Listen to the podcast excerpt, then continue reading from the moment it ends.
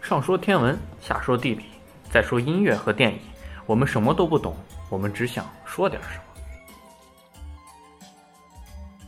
听众朋友们，大家好，欢迎收听新一期的《西京北京在南京》，我是萨萨。我是十四，我是 March，嗯，我们这一期城市部分，我们上一期、上上一期、上上上一期都没有讲爽的大街小巷，我们再跟大家聊一聊。发现这大街小巷有无无数的价值可以发掘。然后天文部分，我们跟大家聊一聊一部动漫吧，应该说。然后音乐部分，我们来跟大家来一个大盘点，盘点我们生活中、电影中常常听到但又不知道它是古典音乐的那些古典音乐。电影部分，我们跟大家聊一聊《美国队长》，刚上的《美国队长》，然后可能会捎带着聊一聊另一部片子《百鸟朝凤》。那我们现在来聊聊城市，这样北京呢？北京的话，刚才说到了那个西安，就小吃那叫什么来着？什么街回民街。啊？不，什么我们街？刚才说的，粉巷。对对对对，反正有吃的吧，不知道。那我先说北京也有一个叫簋街的地方，簋这个字好难写，好难写。对，但并不是大家以为的那个鬼魑魅魍魉那个鬼，他那鬼是竹金字头、竹字头，竹字头一个艮，底下一个民字底，其实就是古代的一个吃东西的器皿。对，反正就这个店，其实这个街的名字，就是这个街的有名儿。其实它开始有好多吃的，也是挺近的事儿，是二十世纪八十年代有一家叫什么小林火锅，它在这边新新开的，因为当时就是没什么饭馆儿，因为当时嘛，你想想也改革开放刚开始，对，就大家都没地儿吃饭，那就脑子一转，就要在这儿开个店，就开起来了。然后开着发现就人越来越多，然后就想着估计可能因为没什么店，晚上估计有人来吃，就开了一家二十四小时的个体餐馆。当时这绝对是一大壮举，当时没什么个体餐馆，然后就火起来了。之后呢，就有好多都都就人都过来吃，就包括也有远的地方也好打车过来的，然后就其他的一些餐馆也就陆陆续续都开在这儿，因为所毕以竟这就成一个小吃的对商业对集中的地当然，现在就它其实簋街的话，它其实我觉得没什么特色。就方。是马，小啊，但马小其实也不是北京特色，明明是南京特色。但是鬼街特色， 一说马小必定哦其是实鬼簋街。街它马小是因为马小火了，簋街才有一堆马小。就以前烤鱼火，簋街有一堆烤鱼，它是什么火有什么，它其实不是一个特定的好吧，吃什么的地儿。然后现在就大家都爱吃辣，簋街我看大部分店都是辣的，就有有几次我想去，感觉吃完之后口味回家太重肚子要难受，就就还是考虑考虑没去，而且有点远。嗯，然后簋街就是这样，其实也是，其实可能历史不是很多，但是北京上次都没说大石烂儿，就是大石烂儿这名字好，就大栅栏。就写出来是大栅栏啊。对，就你知道我们当时在大石栏儿逛的时候，还偶尔就愿意念大栅栏，然后当时那就会有一些外地的人就看，像看外地人一样看着我们，非常尴尬。就大大石栏儿它其实是原来它不叫这名字，它叫廊坊四平楼，其实年代很久，以前就是卖东西的地儿。叫廊坊似的，哎，不，廊坊不是北京那个廊坊那个地儿，廊坊就是廊和房，就是那个东西，就跟那个廊坊没什么关系。那个廊坊是不是这么起的，我就不记着不知道了。反正它在中，应该它一直在中轴线上，它其实一直很繁华的地方。以前就说有买玩看玩意儿上天桥，买东西就到大石栏儿，天桥一会儿再说吧。它就一直是买东西很好的一个地方。这条算街吗？天桥反正也是中轴线沿过去的，它是原来这么桥，那边有天桥这个路那个路好像。咱们下来再讲吧，这应该算一个地名。对对对，那就之后说吧。大十二的话，你看，就是在现在我一北京大部分老字号那边都应该还有店，像有一句也有这么四句叫“头顶马剧园，脚踩内联升，身穿八大祥，腰缠四大横”。马剧园是做帽子的，是老北京帽。啊那不那是连城八大强我知道，最后一个是什么？四大横是钱庄，叫恒利、恒河、恒星和恒源。现在当然都没了，但是以前你要是缠着这些银票，你这有钱厉害。马聚元帽子说什么绝技叫三顶，三针定帽顶的圆形小球，我也不知道什么，估计手手法，搁现在也买不起，就是估计以前买不起，现在肯定也是买不起的，就是说毕竟传统下来，那连生就是鞋嘛。据说啊、呃就这个好像据说在改革开放不是刚解放那一会儿，嗯，然后他的柜台里玻璃柜台就摆了一顶帽子，你要是没钱你就连就不要摸，但他在在那展览，就刚解放一顶帽子 卖一万，你想想我天，啊厉害，但是这夸没夸张我还真不知道，我觉得是不是有可能有夸张？啊，肯定是皮草啊，就是很精细的那种东西。当时一万块钱能买房，买买房子好几套，你这怎么想也不应该值这么多钱。不说这个不懂，然后你八大祥就是都是做布的，嗯，就是各种也是北京，也就老北京老字号，就各种布都是高档的。反正大厦这些店现在就除了后面四大行街，大厦都能看到店，应该是还是怎么说呢？在明朝这个其实是没有这个地方，但是这个它就一直是已经从当时就已经有了，这个全都是商商场。它之之所以叫大厦，就是因为当时之后为了治安，修了一堆木质的栅栏。就真的但因为是一堆方栅言栏的问题，所以就叫十二。但我不知道啊，因为我不知道那方言会不会念这个奇怪的声音啊。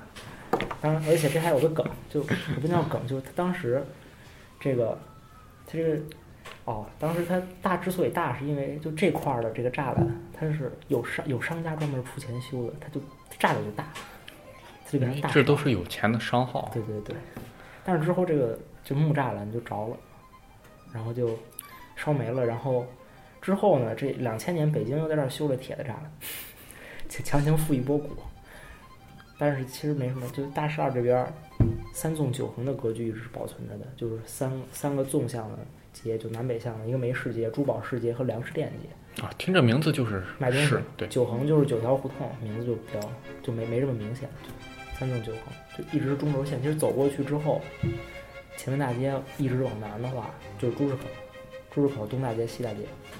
朱市口这个就是说，就既然说到，就直接接着往下说了。珠宝的珠吗？对，其实珠宝的珠，那就可但是以。不对，哎，它不是卖珠宝的。啊哈，以前这个珠呢是那个珠，就是那啊个哈，哼唧哼唧哦的珠。哦哦，他以前是卖那个猪的，但是等到之后来越来越繁华，这不大厦这块儿越来越繁华之后，你还叫那个名字，他也不能不卖那么多猪了，对吧？他就不是很雅，给改了，改成珠宝的珠了。关但是键其实根本一直这儿没人卖珠宝，估计卖珠宝都在他上面的地方。您那边那么多，不是改名，我就想起来，在前门外有个胡同叫王寡妇胡同，然后，然后解放后觉得名字不好听，愣给改成王广福。好像一点关系也没有。但是这至少还谐啊，也是谐音是吧？对啊，寡妇改成广福。朱市口，然后，对，然后就其实中轴线上这一条线儿，就这么走下来，穿到底下就是天桥永定门了。然后这就以后再讲，这都是地名。就朱市口，说到朱市口就觉得想到菜市口，这这名字也像这名字应该因为是杀人的，所以啊。但是菜市口那个，这它其实边上是罗马市大街和菜市口大街两条路连着对。，就是应该很罗马市大街其实这儿就我其实一直不是很明白，就菜市口这地儿确实卖过菜，嗯，而且卖罗马边上，嗯但是不知道为什么他们就选这儿做杀人的地儿。因为他们说因为很繁华，比如说明代的时候杀杀头不在菜市口，在柴市口，柴市口在哪？现在有这个地儿吗？有吧？反正哪繁哪繁华在哪在。阳阳气重，嗯就就就非得那个哦，阳气可能这也是一方面，也要适中是吧？对，咱大家都愿意咱们看热闹社会现在有一个探讨，为什死刑的存在意义到底是什么？你把他杀了，他就知道以后该怎么办。他都死了，他以后也想改过自新、重新做人也没有机会了。所以，死刑最大的作用就是杀鸡儆猴，啊个人认为。那倒是所以国外哪也哪人是多啊搁哪宰啊，就是这样。行吧。想想你说的倒也对，但是想想这那这儿人还卖菜，这卖的够瘆得慌的。是顺便扔个白菜，扔个鸡蛋。哦，有道理。这有商业头脑，不是当时说，据说是杀了人的脑袋血喷一地，拿土盖上之后就是那边卖菜。 但他们说那个杀杀的不，行，就那个那个那个血，你蘸着馒头吃，就是什么那人血治馒头治不治如百血病。我的天！但是这都是，反正鲁迅文章里这没治活，反正最后死了。哦，其实这杀人还，其实杀人还有讲究呢。刽子手当时，哎刽子手三个盘子，一盘子酒，一盘子水，一盘子茶，这要喝的。这老北京讲究啊。我也不知道他，估计是杀累了要消遣消遣。据说是要先喝水漱口，然后吐了，喝酒之后也要要吐到刀刃上，然后哦对对茶是对哎要喝的，然后再咣砍头。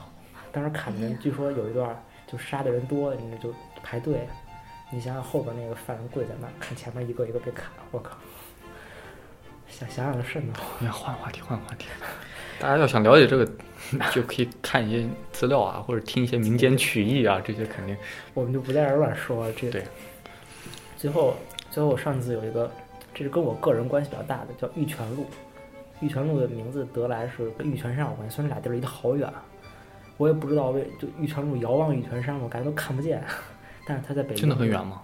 是挺远的，但我一想到玉泉路，我一定就先想到玉泉山，但是你确实，自想但哎是不是就玉泉路是不是长连过去？但是应该反直正通了吧？它应该反正可能是方向差不多，但是确实，因为我在南京也遇到玉泉路，因为我之前一直在玉泉路那边生活，算是啥哦石学景习山，生石活。景山区对对，然后南京哎还真是一不小心也看到了，字也一模一样，就很亲切。对，就很近，而且玉泉南京、北京南京玉泉都有个中学， 哎，巧合吧，反正大概就这样吧。北京这次也就这么多。哎，刚讲了忘讲了，他们刚说大庆路，啊，对，玉祥门刚先玉祥门刚出大庆路，知道为什么要叫大庆路？跟大庆油田嘿，哎嘿，有没有关系？哎哎，还真有啊！为什么？因为大庆路是在一九五九年建的，大家思考一下，五九十年周年建国大对庆，十周年建油国田大也是五庆，九年挖的，是吧五对九年发现的，好像。对，五九年发现的。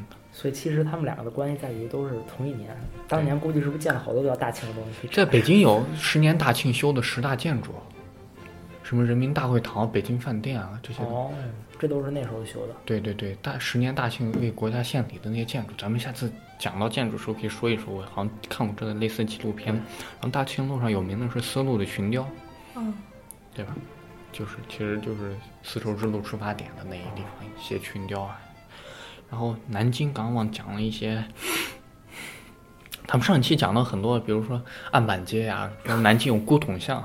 嗯，对就是对古董的。我想到哦欧耶尼格朗台，我还没有什么太多的感受。直到那天我去骑，我才发现，那天我就想去老门东去看一看嘛，然后去看完发现那条路就叫古董巷，嗯，就在老门东门口。现在还有古董的人吗？但是我去老门东现在都干。干嘛？是是啊，对，那可能他就借这个名字开一家店，说不定这也是一大商机。在古董巷这传统的桶， 不是？你现在谁还买桶啊？那情怀，情怀？那可不是，买这都是装饰，你拿它当一个生活用品，那肯定是没什么人用。那你出你猪光市说口，猪市口那有人出猪肉，那现在还不卖猪呢？ 那你现在，那古董更更扯了，不就？猪肉不能当艺术品，桶可以。好吧，好吧。还有你讲有，嗯、有孤岭街。孤岭街为什么我要讲这个南京孤岭街？因为一看到这条路，我就想起来最近在香港刚上的一个片子，叫《孤岭街少年杀人事件》。这片子咱讲们以后讲这点再说这对个讲地陆港关系的，咱们不提了。然后还有一条叫拉萨路，方拉萨，这一说就是圣经了。但是这麻风病患 者被被被耶稣给搞活了。你说这个，其实我第一人想到的是，其实鼓楼区有很多啊，你什么陕西路啊、江苏，哎，怎么又提江苏？ 没有江苏，没有讲述就是什么陕西路青岛有嗯路啊、昆明路啊，应该有这些吗？我只知道有北京湖南路有上海路啊。北京路就这些路，但是拉萨路它不一样，不一样。为什么？因为其实我本人是很喜欢拉萨，很去过西藏也很很多很次敬，仰拉萨这个城市。嗯，然后。